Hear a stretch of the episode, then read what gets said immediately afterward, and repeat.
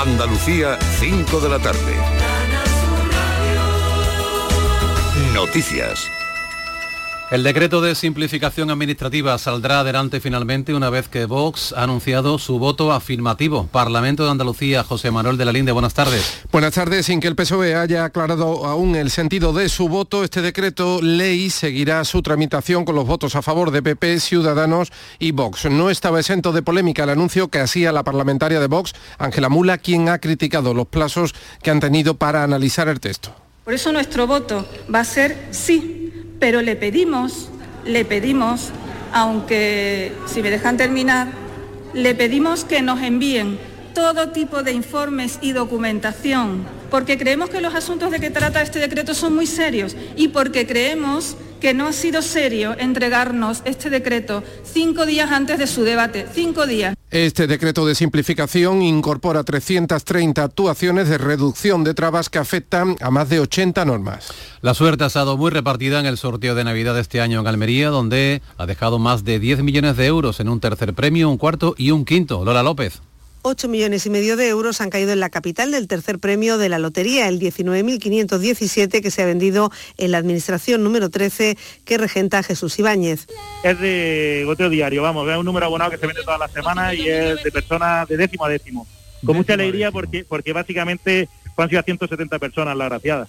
Los otros 2 millones de euros se han repartido en un quinto premio en Huercal de Almería y en un cuarto que se ha vendido en Agua Dulce y también dos décimos en Carboneras. Una serie de un quinto premio en Bornos y dos décimos de un cuarto premio en Villamartín y el puerto de Santa María son los únicos pellizcos que la Lotería Navideña ha dejado en Jerez, en la costa noroeste y en la Sierra de Cádiz. Juan Carlos Rodríguez. 60.000 euros del premio más tardío, un quinto, salido a las 13 y 25, se han ido para Bornos. Son 6.000 euros por cada décimo. El puerto de Santa María y Villamartín se han llevado dos décimos de un cuarto cada localidad, es decir, 20.000 euros por boleto. Y quien ha dejado más dinero en Jerez ha sido la Asociación de Comerciantes del Centro Acoge. Entonces lo hemos vendido en las tiendas y en los bares de los compañeros asociados y entonces, bueno, pues ya te digo, es que muy feliz.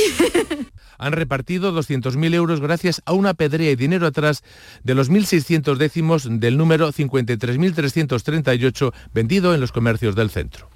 En la suerte de la lotería ha pasado casi de puntillas este año por Granada y ha dejado algo más de 2 millones de euros, sobre todo en Motril. La anécdota en el kiosco de Plaza Nueva en la capital, que ha abierto y ha cerrado la mañana de premios con el primero y el último de los quintos, de los que ha vendido un décimo cada uno. Jesús Reina. El mayor golpe de suerte que ha recibido hoy Granada en el sorteo de Navidad ha sido gracias a una aproximación del segundo premio. La administración número 6 de Motril ha vendido 1.720 décimos del número siguiente al premiado, el 72.120. Jesús Ruiz Pérez es su administrador. En los 1.720 décimos se ha vendido en, Motril, en Polopo, y en los pueblos de la Alpujarra, alrededor de Polopo. En total supone 2.322.000 euros que vienen directos a la provincia de Granada. Esta administración de Motril ya repartió un cuarto premio en el sorteo de Navidad de hace tres años. Y por tercer año consecutivo ha tocado parte del gordo en la provincia de Huelva. En Ayamonte se han repartido 4 millones de euros del primero y en Lantilla, en Lepe, 100.000 euros de un cuarto premio. Shaila Castellanos, regenta de la Administración de Loterías de Ayamonte, que ha vendido una serie del gordo. Estamos muy contentos.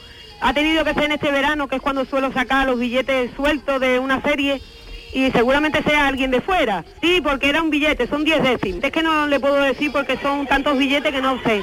Salvamento Marítimo ha rescatado a un hombre y a una mujer ocupantes de una patera después de que hayan sido encontrados en mal estado de salud tendidos en la arena de una playa de Níjar, en Almería. Ambos, que aseguran ser hermanos, han tenido que ser evacuados hasta el Hospital Universitario Torre Cárdenas de la capital, ya que la mujer presentaba quemaduras en el cuerpo y como el varón tenía síntomas de deshidratación.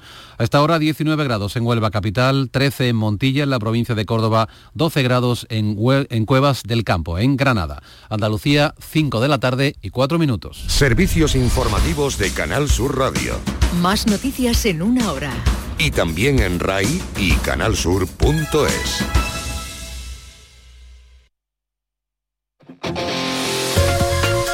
RAI es actualidad.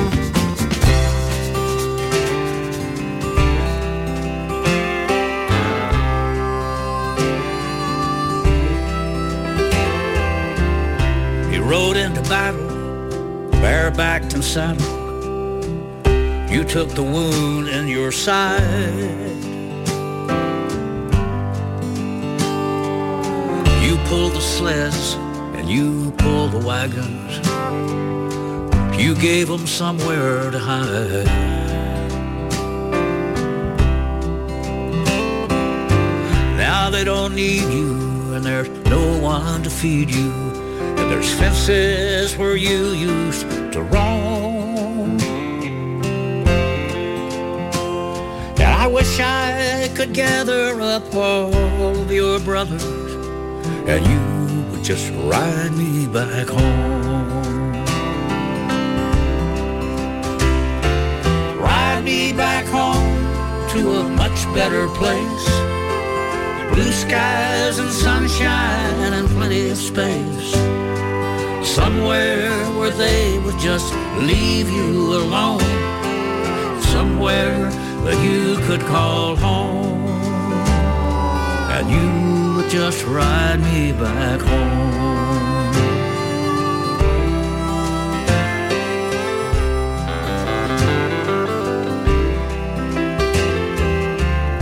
I got a small place up in the foothills where green grass is precious as gold.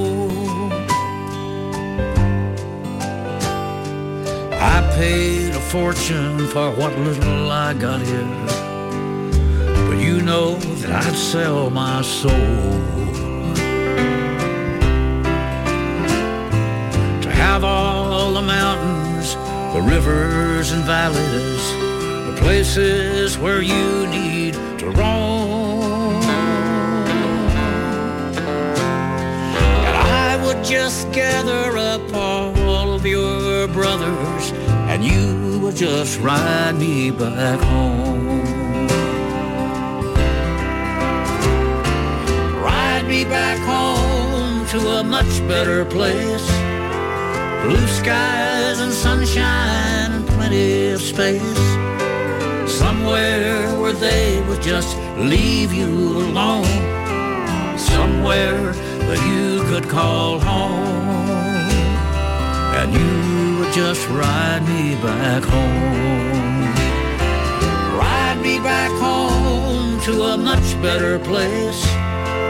Blue skies and sunshine and plenty of space. Somewhere where they would just leave you alone. Somewhere that you could call home.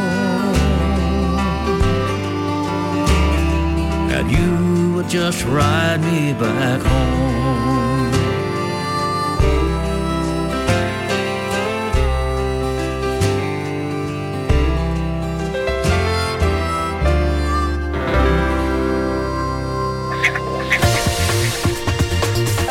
Noticias, Información útil. compañía. Esta es la fórmula RAI.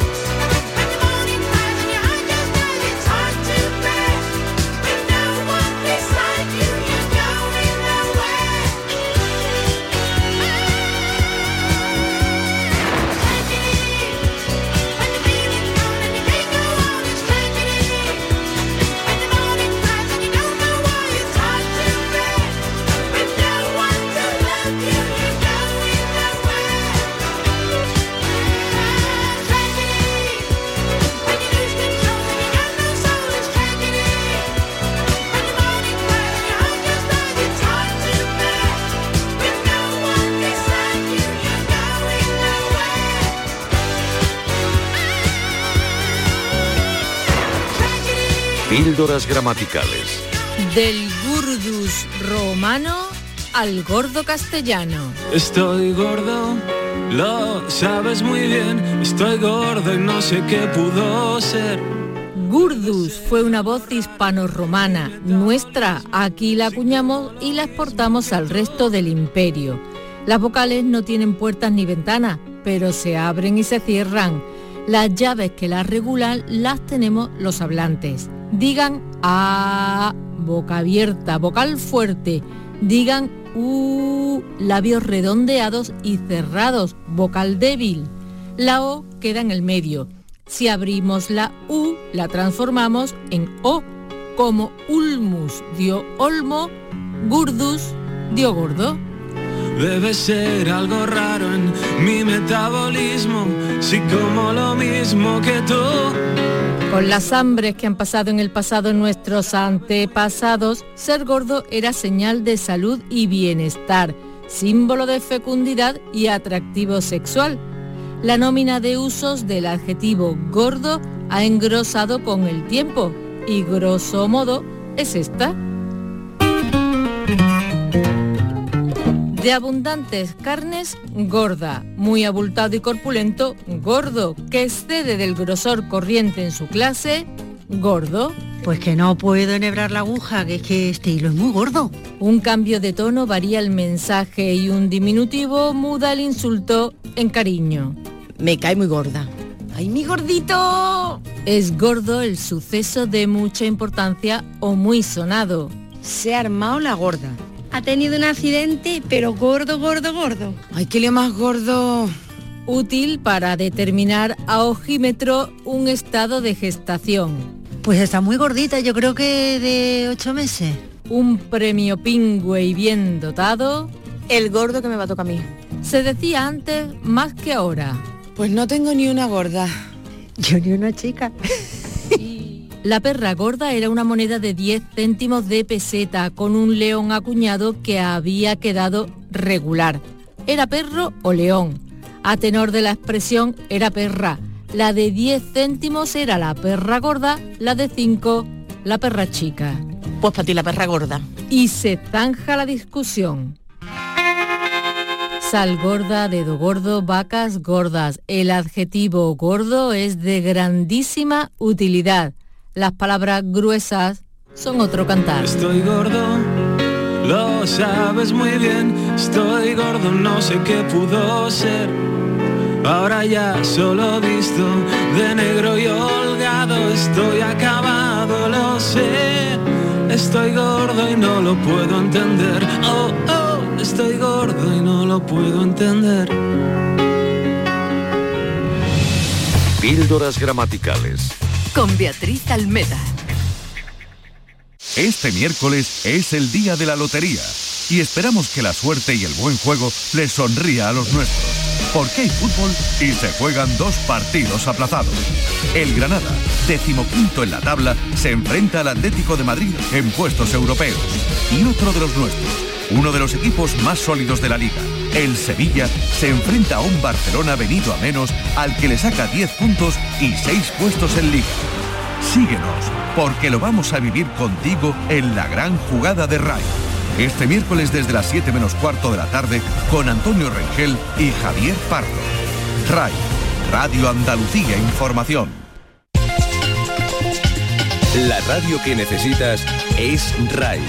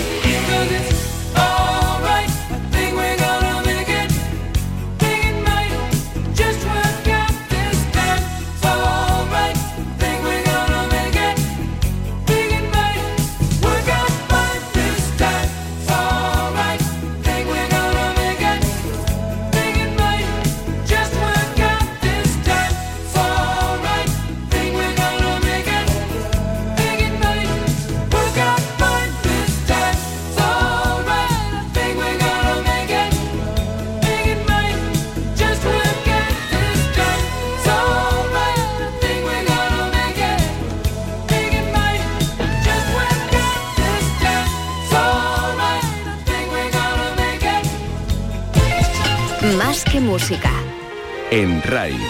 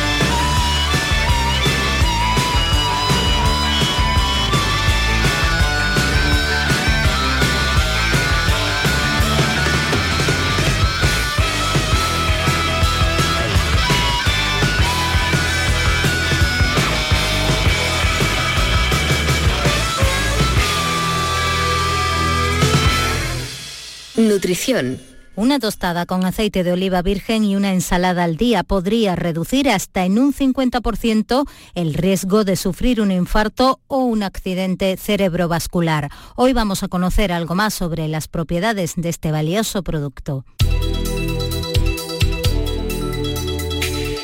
El aceite de oliva es el principal ingrediente de la dieta mediterránea, declarada ya Patrimonio Inmaterial de la Humanidad por la UNESCO.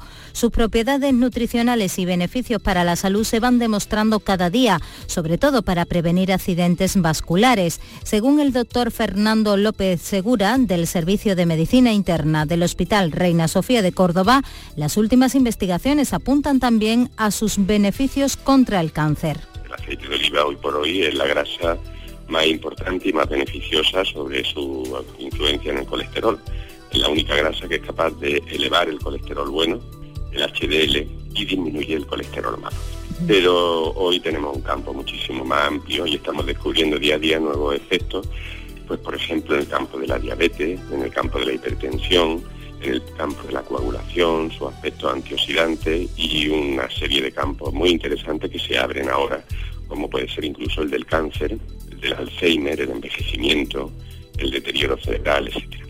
Sin embargo, aunque somos los primeros productores mundiales de aceite de oliva virgen extra, en España apenas se consume el 50% de este producto universal. En cuanto al consumo familiar, también está muy por debajo del recomendado, que sería de 40 a 60 gramos por persona. Y el aceite de oliva, pues una cantidad entre 40 y 60 gramos al día. Esto es tan sencillo como tomarse una tostada y una ensalada al día con aceite de oliva. Entre el oliva virgen y el normal, los expertos sostienen que comparten propiedades, pero el virgen las aumenta. El colesterol, por ejemplo, sin duda se debe fundamentalmente a la grasa, al ácido leico.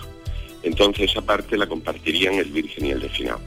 Pero sí sabemos, y además hay estudios bastante concluyentes en ese aspecto, que otros efectos beneficiosos y tremendamente interesantes, como son el efecto sobre la tensión, antihipertensivo, sobre la coagulación, el efecto anticoagulante, por supuesto el efecto antioxidante, antienvejecimiento, probablemente la protección contra el cáncer, todos esos efectos se deben a esa pequeña porción no grasa, esa maravilla que da la naturaleza ese zumo de la aceituna, que es la porción no grasa. Entonces, esos efectos solo los tendría o mayoritariamente los tendría el aceite de oliva virgen. Sin duda, por su sabor y por sus beneficios en nuestra salud, el aceite de oliva debe estar presente en todos los hogares. Que todos los que nos oigan acojan este mensaje con cariño y empiecen a consumir aceite de oliva como debe ser.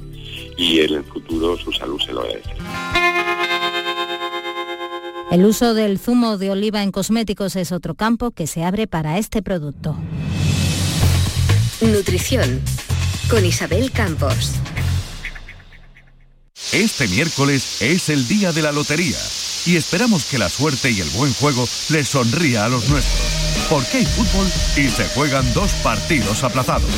El Granada, decimoquinto en la tabla, se enfrenta al Atlético de Madrid en puestos europeos. Y otro de los nuestros, uno de los equipos más sólidos de la liga, el Sevilla, se enfrenta a un Barcelona venido a menos al que le saca 10 puntos y 6 puestos en liga. Síguenos, porque lo vamos a vivir contigo en la gran jugada de RAI. Este miércoles desde las 7 menos cuarto de la tarde con Antonio Rengel y Javier Pardo. RAI, Radio Andalucía Información. La radio que te sirve es RAI.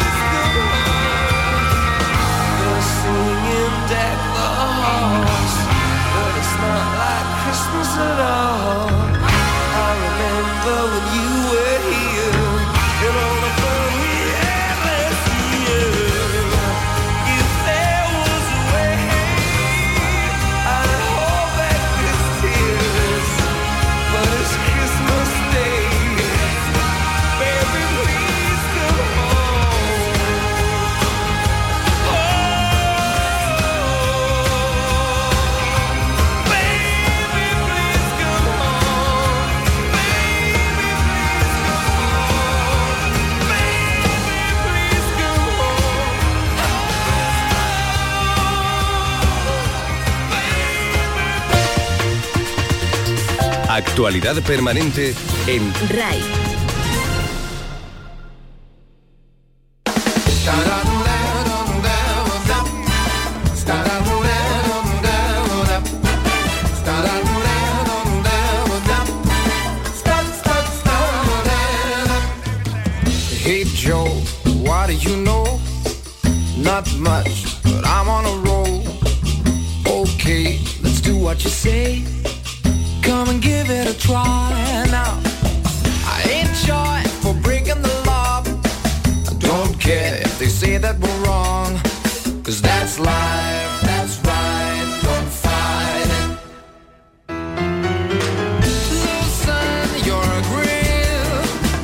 the stars.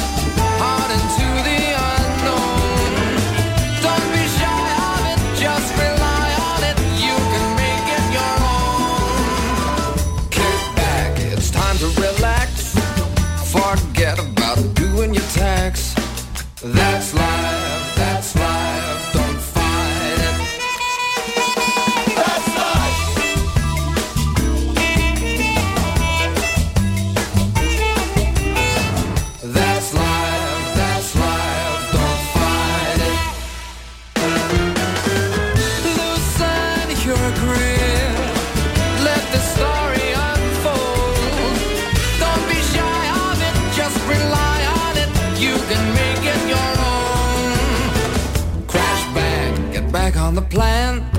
You're no good with your head in your hands. That's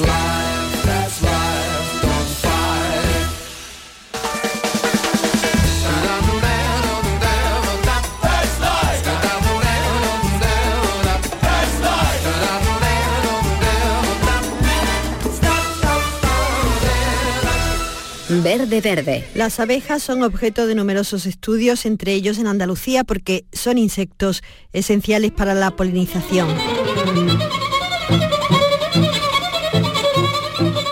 En varios de estos estudios participa Ignasi Bartomeu, investigador de la Estación Biológica de Doñana, y nos cuenta la gran cantidad de especies de abejas que existen. No están solo las que producen miel. Solo en España hay más de mil especies de abejas diferentes. Esto, para ponerlo en contexto, es el doble que de pájaros. En Andalucía habrá unas 400 especies diferentes de abejas y a nivel mundial son 20.000. O sea que es un grupo muy diverso. Se calcula que en Europa las poblaciones de abejas han disminuido un 37%. Tienen muchas amenazas. Hemos destruido mucho hábitat para crear pues, ciudades y cultivos. Muchas de las abejas que necesitan hábitats naturales no pueden sobrevivir. Sin embargo, la parte positiva es que son, son animales muy flexibles y muchos de ellos sí que pueden utilizar estas zonas modificadas por el hombre, como pueden ser los cultivos, y hasta polinizarlos. Entonces los- las presiones que tienen en, en este tipo de, de hábitats, como lo pueden ser los- las zonas agrícolas, que además hay pesticidas, Los insecticidas neonicotinoides, en particular tres, están entre los grandes enemigos de las abejas, pero hay aspectos positivos en España. yo creo que en España, dado al- a la cultura agrícola que hay, aún está bastante bien conservada y aún estamos a tiempo de mantener una gran diversidad de abejas. A la hora de alimentarse hay de todo entre las abejas. Al igual que hay muchas flores diferentes y hay muchas abejas diferentes, es porque, vaya, se relacionan entre ellas y no todas pueden visitar todas las plantas. Y se sabe muy poco sobre cómo compiten, pero en, en un estudio hemos demostrado que una especie muy común, es- que es la abeja de la miel, que está manejada por los apicultores, cuando está a densidades muy altas, es decir, cuando hay muchas colmenas, sí que hemos visto un efecto muy importante de competencia sobre las abejas silvestres, las abejas mm, que están viviendo en las zonas naturales, que las desplazan de su comida preferida. Pero todas son necesarias y cuantas más, mejor. En los campos, en, la, en, en el ambiente real, aparecen mecanismos de gran escala que hacen que se necesiten muchísimas más especies. Y esto es importante para destacar que se necesitan conservar muchas especies de abejas. Nosotros, por ejemplo, en el estudio incluíamos 50 fincas para las cuales se necesitaban más de 50 especies de abejas para que todas las fincas tuviesen una polinización correcta. Y es que los cultivos también necesitan de ellas. El 75% de los cultivos que comemos dependen de la polinización para dar fruto. Y esto incluye los cultivos más mm, preciados en cuanto a vitaminas y nutrientes, como pueden ser todas las frutas y la mayoría de, de verduras. De ahí que los expertos hayan hecho estas recomendaciones. Por ejemplo, mantener las lindes con plantas nativas y que den flor durante todo el año. Naturalmente disminuir la carga de, de insecticidas y pesticidas tanto como se pueda. Y tener una agricultura menos intensiva, donde los campos son más pequeños, hay más lindes, están más interconectados entre ellos, por ejemplo, con, con bandas, con setos, con pequeños trozos de bosque. Todo eso mejora mucho la conservación de las abejas. Porque a diferencia de un lince que necesita kilómetros cuadrados para poder vivir, las abejas son, son especies pequeñitas y con unos pocos metros cuadrados, si están bien conservados, puedes mantener poblaciones de abejas. Y es que cuidar las abejas es cuidar nuestro futuro. Verde Verde. Con Esperanza García. RAI. La radio que te sirve.